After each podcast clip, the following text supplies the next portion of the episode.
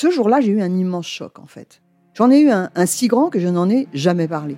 En fait, adolescente, je me sentais déplacée, comme un, comme un geste ou comme une parole peuvent être déplacées. En famille, en amour, au travail, en société, trouve-t-on jamais tout à fait sa place? Ce sentiment d'être en adéquation avec soi-même, de se rapprocher de la personne que l'on a l'ambition d'être.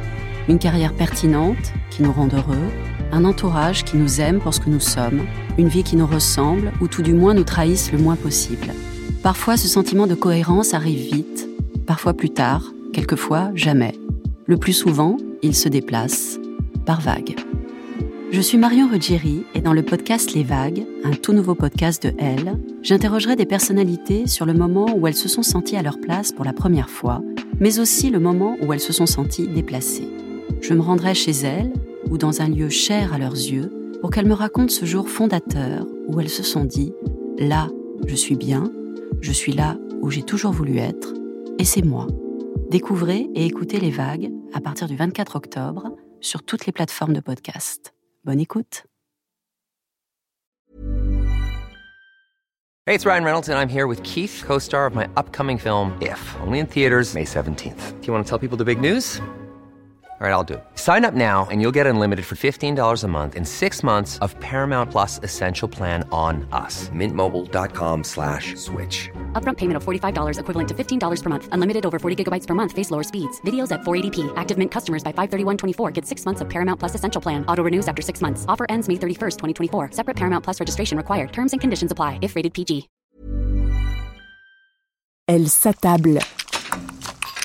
Le podcast des femmes qui changent le monde via nos assiettes.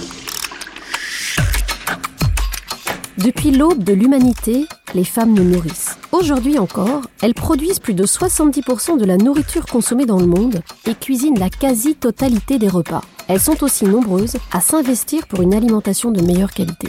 Chefs réputées ou talentueuses méconnues, elles sont les invitées de notre podcast Elles s'attablent. Elle s'attable. Au fil des mots et des rires, elles nous expliquent comment, en traçant leur route, elles inventent les chemins gourmands de demain. Elle s'attable. Une émission présentée par Danielle Jerkens, directrice de la rédaction du magazine Elle à table. Merci de nous rejoindre pour ce nouvel épisode du podcast Elle sa table, le podcast du magazine Elle à table, que nous enregistrons cette fois pour la première fois dans des circonstances un peu exceptionnelles. Nous sommes au Grand Contrôle, dans le 12e arrondissement, et on l'enregistre dans le cadre du podcast show qui est euh, organisé par le Grand Contrôle et ACAST.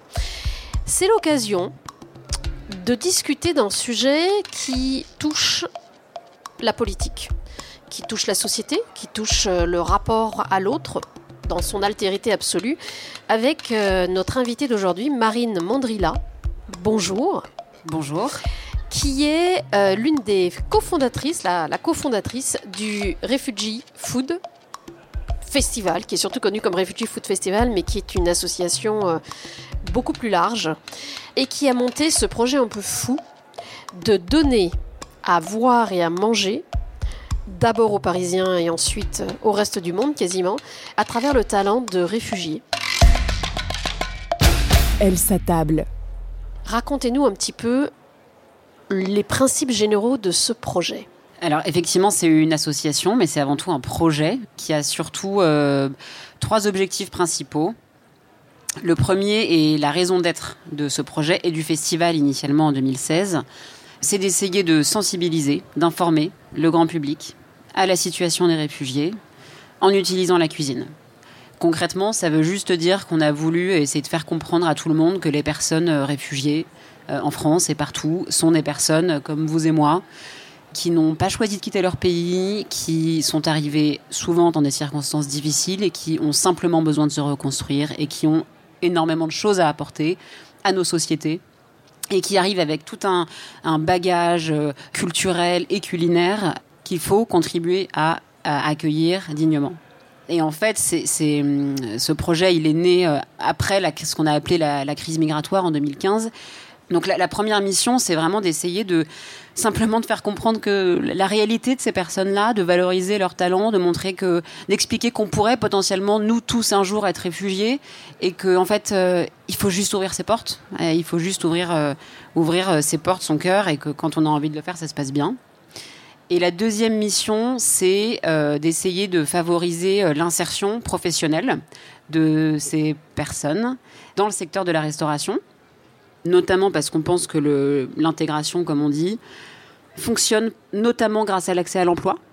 euh, et que c'est en travaillant, en ayant une autonomie, une indépendance financière, qu'on accède à un réseau social, qu'on apprend la langue et qu'on s'intègre dans un pays et qu'on en comprend les codes. Et qu'en plus de ça, dans le secteur de la restauration, Il y a du travail. il y a un peu de boulot.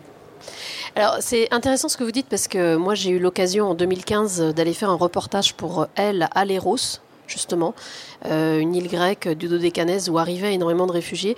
Et euh, j'ai le souvenir d'avoir été euh, très étonnée finalement de me rendre compte que, euh, certes, il y avait des gens extrêmement modestes, euh, mais il y avait aussi beaucoup de gens qui me ressemblaient et que ce qu'ils vivaient était quelque chose que je pourrais être amenée à vivre.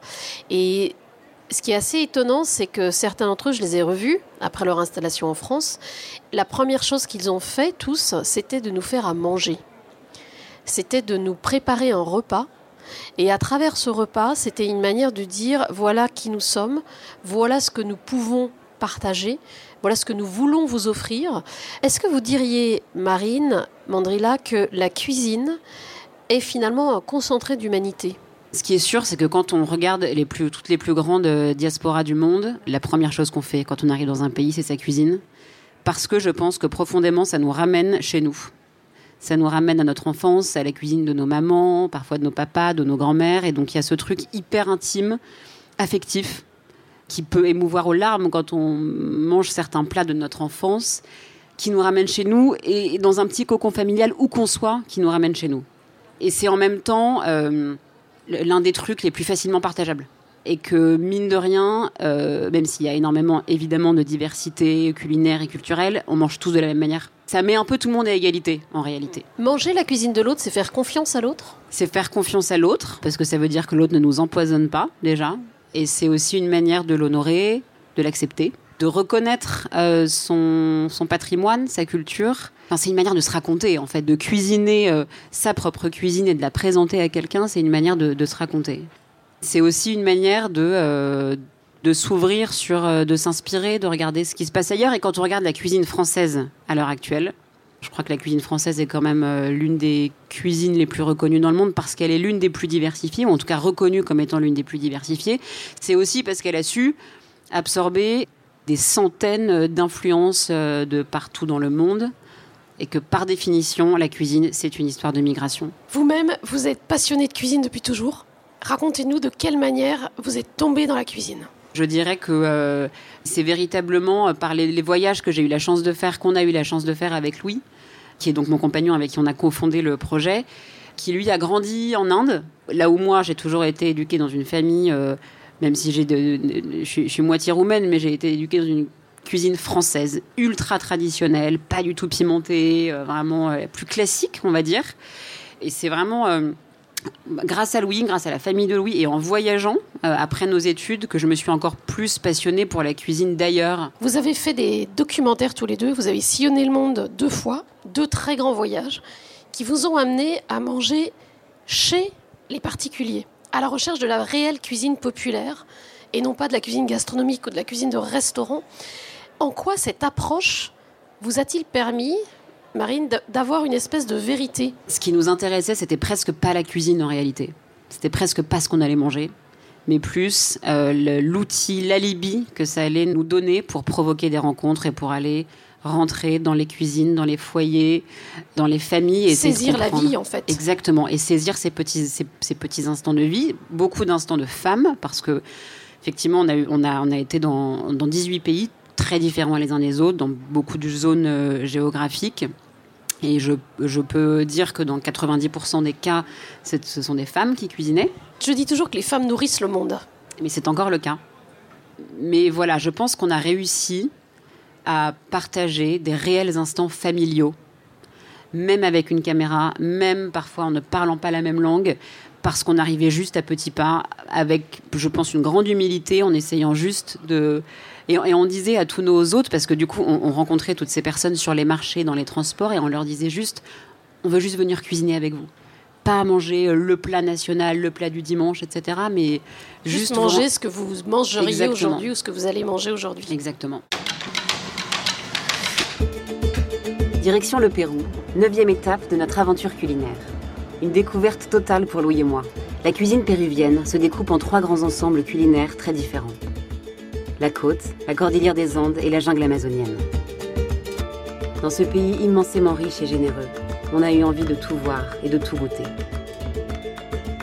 Sans itinéraire préétabli, on s'est encore une fois laissé porter par nos rencontres, qui nous ont d'abord emmenés le long de la côte, où on s'est rendu compte qu'au Pérou, le repas est un moment vraiment clé de la vie de famille et un véritable symbole d'identité et de fierté nationale. Rien ne vous prédestinait à être la cheville ouvrière d'une association, à travailler euh, euh, comme entrepreneuse sociale, puisque vous êtes vous-même le produit de grandes écoles. Est-ce que vous vous êtes posé la question à un moment donné du rôle, de ce que vous apportiez dans la société à travers euh, vos choix professionnels? Vos engagements En fait, on a commencé par accueillir un, demandeur d'asile chez nous, parce qu'on avait une chambre de libre. On s'est dit, OK, qu'est-ce qu'on peut faire? Voilà. Et puis on s'est dit, mais c'est autour de la cuisine qu'il faut réussir à, mobiliser, parce que ça parle à tout le monde. On va réussir à mobiliser des médias, on va réussir à mobiliser des chefs, etc. L'Agence des Nations Unies pour les réfugiés nous a vachement aidés. Et puis voilà, de fil en aiguille, on s'est dit, mais en fait, il y a un besoin de formation. Mais en fait, si on avait un lieu pour permettre à des personnes de se tester, etc., on a eu. Voilà. Donc, ça commence juin 2016. Vous faites la première édition du Refugee Food Festival à Paris. Et cette première édition consiste à rassembler un certain nombre de restaurateurs, de chefs, qui accueillent dans leur cuisine, pour une certaine durée, des réfugiés qui eux-mêmes savent cuisiner, ne sont pas forcément chefs professionnels, et ensemble, ils imaginent un ou des menus. C'est ça? C'est exactement ça. Et l'idée, c'est euh, premièrement de créer une rencontre culinaire, comme je disais tout à l'heure, de mettre aussi tout le monde euh, sur un pied d'égalité. Et moi, j'ai assisté à certaines rencontres avec des, grands euh, chefs parisiens et, des cuisiniers syriens. Et je peux vous assurer que celui qui apprenait était le grand chef. Donc, c'est de créer une rencontre et de donner à voir, bah, premièrement aux Parisiens, euh, de faire découvrir euh, une culture, des goûts, des saveurs, et puis de donner l'occasion à des personnes de raconter leur parcours et de, au final, de simplement de considérer ces personnes pour leurs compétences, pour leur savoir-faire, pour leur talent, pour tout ce qu'ils ont amené dans leur bagage avec eux avant de parler juste de mm. personnes réfugiées. De les regarder comme des personnes avec une multiplicité de dimensions et pas uniquement comme ce que la vie les a euh, contraints à, éprouver comme expérience de déracinement. Dans la foulée, ça marche très très bien. D'autres villes vous rejoignent. Et assez rapidement, ça devient un événement, j'ai envie de dire, planétaire. Quasiment non. Dès, la deuxième année, effectivement, euh, en fait, on a été contacté par plein de personnes comme vous et moi, qui nous disaient euh, j'habite à Genève, je veux monter le festival, je suis restaurateur à Bruxelles, je veux accueillir une un cuisinier dans ma cuisine, etc. Comme je disais, on a beaucoup bossé avec le, HCR. Euh, et du coup, on a monté un kit méthodo qu'on a mis en ligne en disant voilà, si vous voulez organiser un Refugee Food Festival, il y a une charte. Ça se passe comme si. Comment on identifie des personnes, voilà, des associations qui peuvent vous aider, etc. Enfin, on a prototypé, on va dire, quelque chose et des équipes de bénévoles dans des villes. Et je tiens à dire que ce sont vraiment euh, des personnes extrêmement investies, engagées, qui ont organisé le festival dès 2017, dès juin 2017, parce que du coup le festival a lieu à l'occasion de la Journée mondiale des réfugiés le 20 juin. Euh, et très vite, effectivement, ça a pris une ampleur euh, nationale, puis européenne, puis, puis même américaine. Il y a eu plusieurs éditions à New York et à San Francisco, à Cape Town, même si là, avec le Covid, on a réduit un petit peu la, voilure, mais voilà. La prochaine édition, donc en 2022, aura lieu le 20 juin 2022, Journée des réfugiés, toujours. Et ce sera cette fois-ci une édition nationale pour cause de Covid. Combien de villes françaises vont participer? Alors cette année, en juin, 10 villes participeront. Paris, Lille, Lyon, Marseille, Bordeaux, Strasbourg, Rennes, Nantes, Dijon, Montpellier. Je crois que j'ai dit les 10. Et vous avez une idée du nombre de restaurants, de tables qui seront hmm. membres de ce festival? Alors, euh, il y aura euh, à peu près 80 adresses qui vont vraiment pour les restaurants de la cantine participative de quartier au tiers-lieu au restaurant étoilé. Et aussi la particularité cette année, euh, c'est de, de faire participer des boulangeries, des boulangers, des fromagers, Des des, métiers de fromageries, bouche. des métiers de bouche, exactement. La suite du projet a dépassé rapidement le, le jour, on va dire, événement ou la période événement du mois de juin, et ça s'est transformé avec un lieu durable qui est ici au Grand Contrôle, qui s'appelle la Résidence, et qui est un restaurant qui accueille des futurs chefs réfugiés. Exactement, la résidence existe depuis début 2018. L'idée, c'était vraiment d'accueillir des cuisiniers en devenir et entrepreneurs. Voilà. Le projet s'est construit depuis. On a accueilli plusieurs, euh, plusieurs cuisiniers. Depuis, on est devenu aussi entreprise d'insertion. Ça veut dire que la brigade est composée aussi de personnes réfugiées qui sont en contrat d'insertion. Je rentre pas dans les détails, mais qui, nous permet de les accompagner avec voilà, un accompagnement euh, social, linguistique, euh, autre que purement culinaire. Et ce lieu, effectivement, à Grand Contrôle, a permis à pas mal, à certains talents,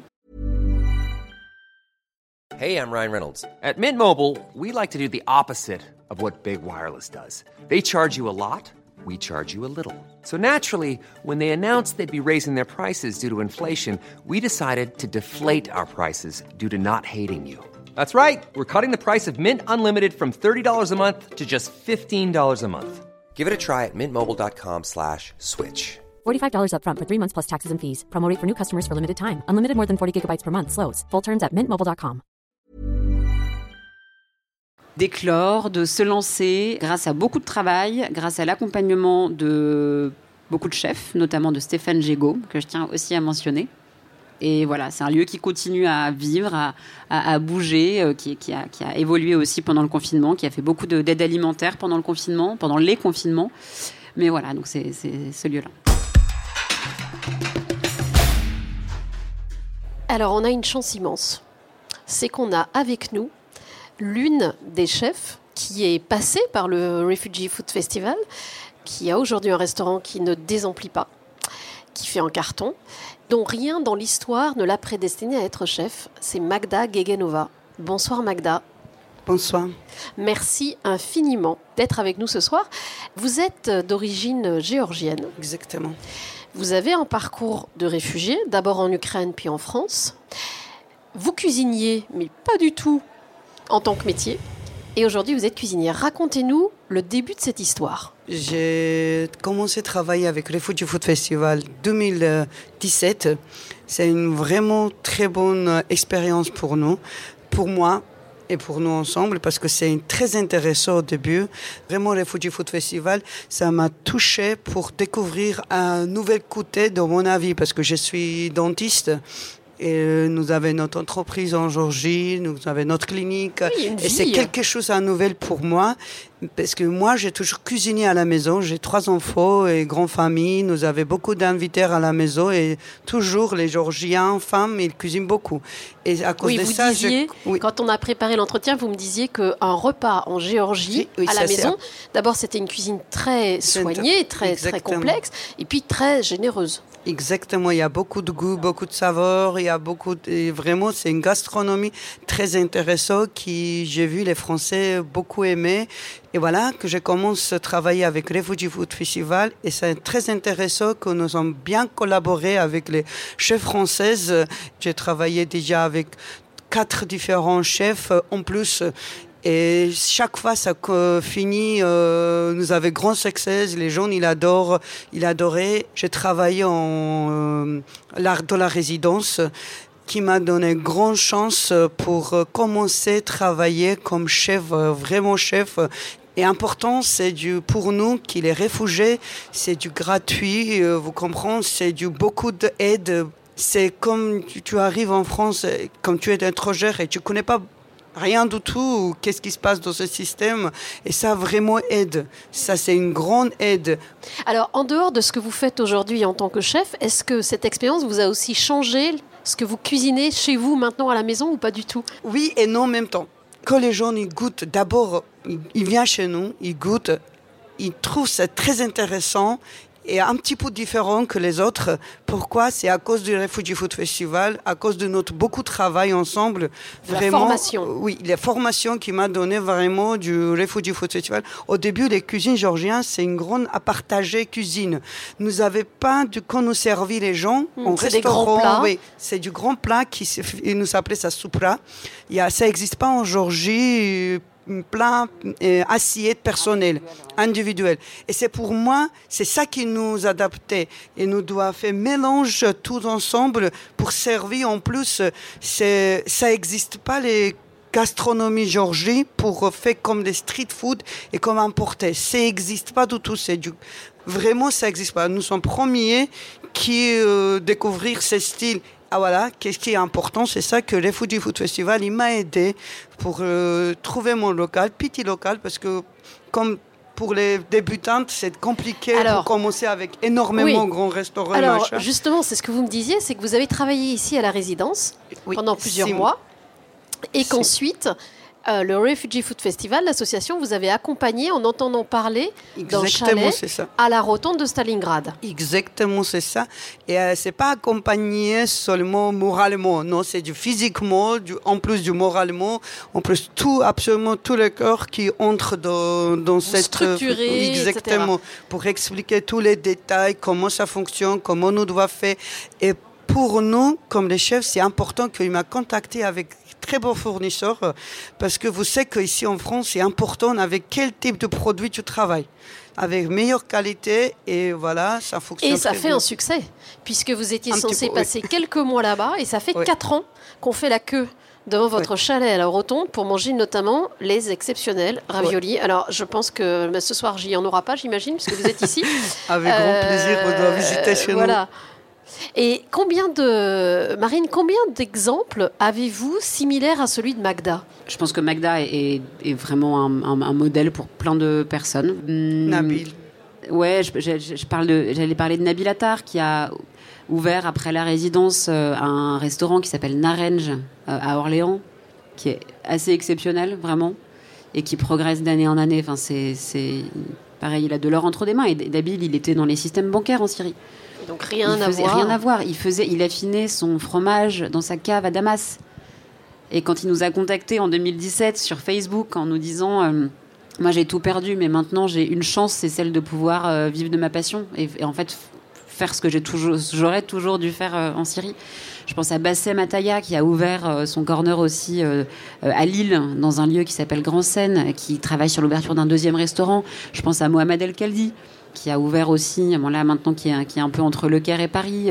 Je pense à Tina à Marseille qui a ouvert aussi là son, restaurant éthiopien au Food Cub. Il y a énormément de personnes qui se sont lancées, même si les deux dernières années ont pas mal amputé certains projets.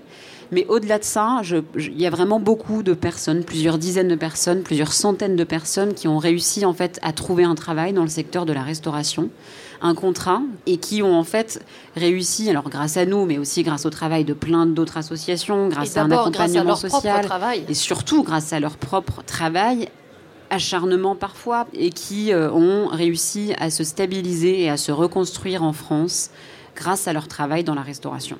Et depuis deux ans, on copilote des, des formations au métier de, la restauration, au métier de commis de cuisine, dans plusieurs villes de France, qui sont vraiment euh, pensées pour être sur mesure, avec du renforcement en français, français professionnel, donc avec du vocabulaire de la restauration, avec euh, toute une série de modules et d'ateliers sur euh, le droit du travail en France, sur la lutte contre le gaspillage alimentaire, sur les CV, maîtriser un outil numérique, postuler en ligne. Langage. Tout ce qu'on appelle tout ce qu'on appelle les soft skills en fait qu'on essaye de, de- de- de transmettre et puis surtout des- une ouverture de réseau parce qu'on sait aussi que dans le secteur de la restauration euh, c'est un milieu qui est assez peu connecté et qu'il faut connaître et qu'il faut se faire connaître qu'il faut être introduit Et ça se passe souvent, effectivement, euh, de connaissance à connaissance, de bouche à oreille. Il y a un an et demi, Nabil travaillait comme ingénieur dans la finance à Damas. Aujourd'hui, ce quadragénaire syrien a les mains dans la cuisine et partage le poste de chef cuisinier avec ce restaurateur de banlieue parisienne. Ça, c'est les falikah Non, ça, c'est les. Non, ça, c'est les kébés. Installé avec sa famille à Orléans, il prépare l'ouverture d'un petit commerce de traiteur puis si ça marche bien, d'un restaurant gastronomique. Quand vous travaillez, vous vous sentez comme au pays. Vous vous sentez protégé. En plus d'accueillir des réfugiés dans leur cuisine, les restaurateurs s'engagent à les recommander à leur réseau si l'expérience a été concluante. Walid n'a pas hésité une seconde avant d'ouvrir sa cuisine. Je suis algérien, euh, j'ai la double nationalité, mais je suis cuisinier français et euh, je, suis fier, je suis fier de l'être. Et c'est aussi ça, la France, c'est aussi, euh, c'est aussi la biculturalité, c'est aussi la, mixité et c'est un enrichissement au patrimoine. Quelle vision avez-vous pour euh, Refugee Food Festival et l'association qui a derrière qui s'appelle Food Sweet Food?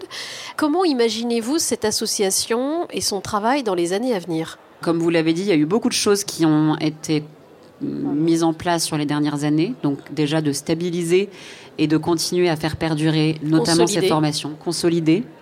On a, depuis le, premier confinement, je l'ai un petit peu évoqué, mais sous l'impulsion d'Aruna qui est le chef formateur de notre association, qui est un grand chef d'origine mauritanienne, qui a vraiment développé au sein de notre association un programme d'aide alimentaire pour permettre à euh, toutes les personnes qui en ont besoin d'avoir accès à une alimentation de qualité et qui correspond aux habitudes alimentaires des personnes qui consomment ces repas. Très concrètement, ça veut dire que dès le premier confinement, il nous a appelé en disant bah, Moi, j'ai plus de boulot, les chambres froides des restos sont pleines à craquer, et là, il va y avoir des gens qui vont avoir faim. Parce que moi, je suis passée par euh, par l'aide alimentaire. Et maintenant, c'est à, à, moi et c'est à nous de, de, rendre l'appareil. Trois semaines plus tard, euh, ici à Grain de Contrôle, qui était donc fermé, et, et, je remercie aussi Grain de Contrôle qui a mis lieu à dispo. Euh, et il y avait 500 repas par jour qui étaient produits avec des dizaines de bénévoles parisiens qui venaient empaqueter, livrer. Enfin, je passe les détails. Il y a beaucoup d'autres associations qui ont, fait ça avec nous. Je pense à Ernest, je pense à Yes We Camp, je pense à Linky, aux Marmites Volantes, au réseau Écotable. Et en fait, on ne s'est pas arrêté depuis. Euh, et là, on travaille à l'ouverture d'une cuisine dédiée à l'aide alimentaire. Notre objectif et notre vision, c'est vraiment de réussir à, à nouveau à offrir une, aide alimentaire de qualité, savoureuse, respectueuse des personnes qui les consomment, qui soit bien dressée et à nouveau qui corresponde à leurs habitudes alimentaires. Petite question, le rôle des femmes, diriez-vous que euh, parmi les réfugiés, il y a une attention particulière à accorder aux femmes pour leur donner une place en France et leur permettre d'exprimer leur potentiel en France, est-ce que c'est particulièrement important? Dans le parcours d'exil et sur les routes migratoires, d'une manière générale, les femmes sont beaucoup plus vulnérables que les hommes de par les violences euh, de tout ordre qu'elles peuvent subir, qu'elles ont subies dans leur pays et qu'elles potentiellement peuvent subir sur, sur la route, qu'elles sont majoritairement en charge de la vie de famille et que en fait, par définition, elles ont davantage besoin d'accompagnement que les hommes. Il y a beaucoup de dispositifs qui contribuent à apporter cet accompagnement spécifique aux femmes, mais voilà, il y a encore beaucoup de, chemin. Et par exemple, nous, dans, les formations, bizarrement, il y a une majorité d'hommes. Alors euh, même que ce sont les femmes qui cuisinent majoritairement. Alors même qu'on a ouvert une, une formation qui s'appelle Tournesol et qui est dédiée à la restauration collective c'est-à-dire adaptés, dont les horaires sont aussi potentiellement plus adaptés à, des vies de famille. Et on a aussi parfois du mal à identifier ces femmes. Je pense parce qu'il y a aussi des barrières qui sont encore à lever euh, et un besoin d'émancipation aussi de ces femmes euh, et d'avoir accès aussi à, l'emploi et à l'épanouissement professionnel. Donc il y a aussi tout un travail euh, voilà, psychologique et, et moral peut-être à faire pour, pour ces femmes.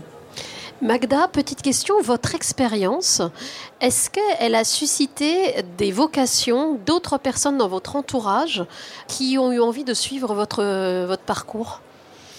Par exemple, euh, moi, j'en avais une amie qui habitait en Strasbourg, elle aussi euh, du réfugié, qui, ça fait 12 ans, qui travaille très bien. C'est moi qui euh, proposais cette fille euh, Refugee Food Festival et c'était déjà 12 années. Elle est bien travaillée avec Refugee Food Festival. Elle fait du restauration maintenant et il y a beaucoup de gens qui m'ont maintenant expliqué, demandé comment tu commences le travail, est-ce que c'est difficile, est-ce que nous avons du chance? Il y a beaucoup de Georgiens qui, par exemple, maintenant, de mon expérience, comment mhm. tu commences, est-ce que c'est difficile, est-ce que nous avons du chance. Et euh, vous savez, j'ai toujours expliqué que les, tout le monde avait du chance important qu'il voulait. Oui. La Vous volonté compte. Voilà. Et le travail. Exactement, il y a beaucoup de travail, énormément beaucoup de travail. c'est. D'accord. Elle s'attable. Merci beaucoup. Euh, merci infiniment, Marine. On va Merci souhaiter une très longue vie au Refugee Food Festival. Je crains malheureusement que la situation globale ne fasse qu'on ait encore besoin longtemps d'une association comme la vôtre. Cette année, donc au mois de juin, le festival va avoir lieu autour du 20 juin en France, dans une dizaine de villes. Toutes les informations sont évidemment à retrouver sur le site du Refugee Food Festival. On vous les mettra aussi sur elatab.fr. Merci une fois de plus à Grande Contrôle et à ACAS de nous avoir permis de- d'enregistrer ça en live. Je vous donne rendez-vous bientôt pour un nouvel épisode du podcast Elle s'attable. D'ici là, n'hésitez pas, notez-nous, partagez, likez, commentez et revenez surtout très vite. À bientôt. Elle s'attable. Le podcast des femmes qui changent le monde via nos assiettes.